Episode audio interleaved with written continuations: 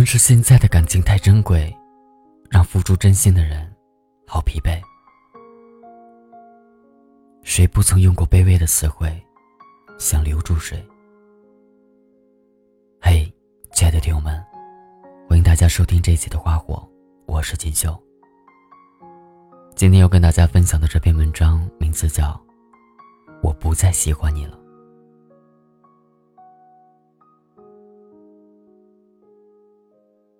追完剧的时候已经是零点了，听了老薛的新歌，不知道为什么睡意就丢了。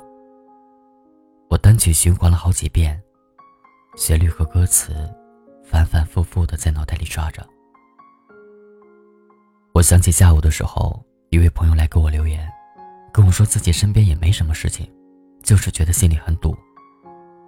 我觉得莫名其妙，于是去翻他的朋友圈，果然发现了。他在自说自话，我不知道该评论一些什么能够起到作用，就给他奉献了几个不符合亲情的表情。结果我得到了他的秒回，他说：“我把他的联系方式都删了。大抵是我平日里八卦的多，所以这种伤心事，我这个外人才有资格听到吧。但也恰恰是因为平日里听得多了。”就会越发的懂得这个人心里的悲伤吧。不用很喜欢那个女孩子，往远了说有多久了呢？反正从我知道的那天算起，直到现在，有五年多了吧。五年是多长的一段时光啊！五年的经历和时间，它足够让一个人天翻覆地的变个样。反正我想着，以后总会忘记他的。他忽然就这样说了一句，我也盯着他的这句话，有些发呆。不知道怎么的，突然就记起当初我无聊的时候，问他喜欢那个女孩子什么样的神情。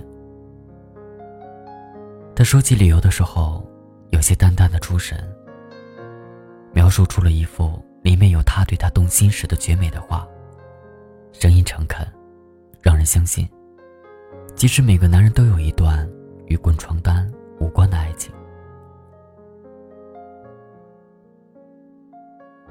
在后来的日子里，我的那个朋友为那个女孩改变了很多。他为她去努力变得更加优秀，去努力变成自以为能够配得上她的自己。爱一个人卑微到尘埃里。这句话，用来形容女子的范围都有些窄了。每一个痴情的人，大概都是一个样子吧。我还记得有一次我在出差前的一个晚上，因为要做很多安排，所以熬夜到了凌晨三点。我还记得那个时候，他突然来找我，说是已经拜托了很多人，还是要再来拜托我一次，让我帮忙为那个女生准备生日惊喜。我还记得那天，他说：“我一定会娶她。”这句话，和他这些年坚持的样子，如今还在我的脑海里记忆犹新。只是如今啊，到底是天不遂人愿，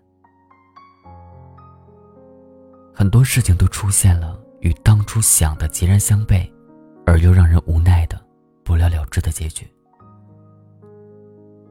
实际上已经不是第一次删了，但这一次，我是真的打算把它删了，从心里面删除掉。朋友后来对我说这句话的时候，他的语气也是肯定的，更像是说给自己听。我忽然就想起了张爱玲和胡兰成之间的信。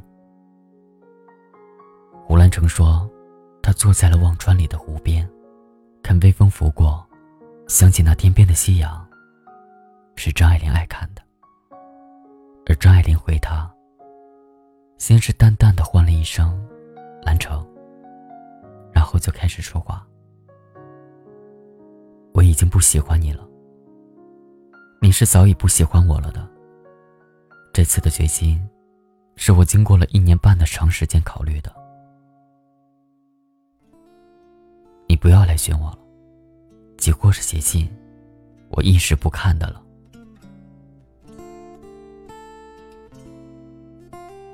从此以后，他经常仰望天空的那个窗台。他倚在窗边唱歌的光景，他低到尘埃里的欢爱。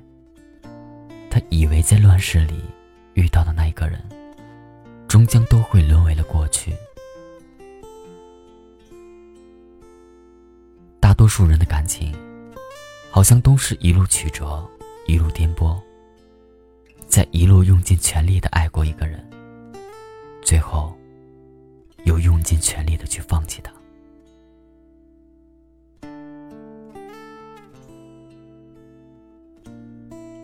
你又是从什么时候开始决定离开他的？又从什么时候决定真正放下他的？我想这些问题，带着你的一腔孤勇，将会是你一生不为人知的秘密吧。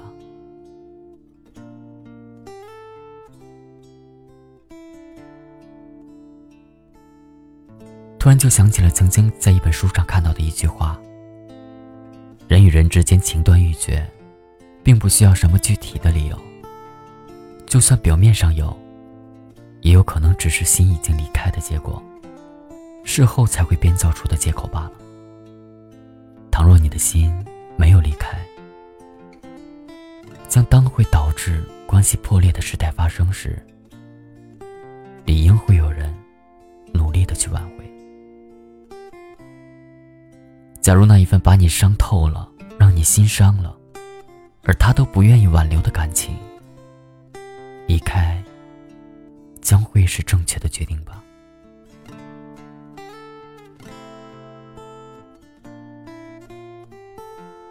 一旦触碰了感情，就会变得脆弱不堪，这句话一点都不假。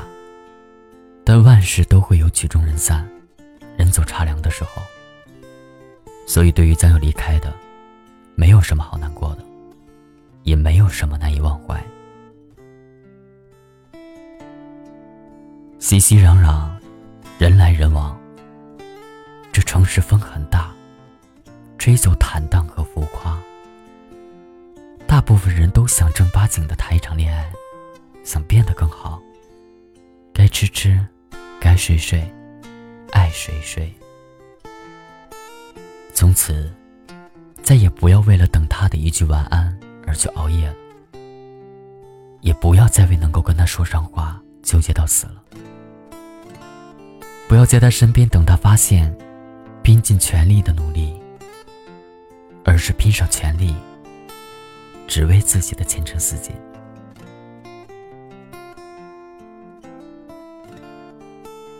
余生很长，如果都用来爱一个不怎么爱你的人。那拿什么去爱这个世界，爱你的生活和你自己呢？这一次，我一身孤勇，就不用你来挽留。我敬往事一杯酒，烈酒烧喉。再爱，将不再回头。守着你很久了，那么这一次，我将要好好守着我自己了。亲爱的，我不再喜欢你了，我走了。这一次，我再也不会回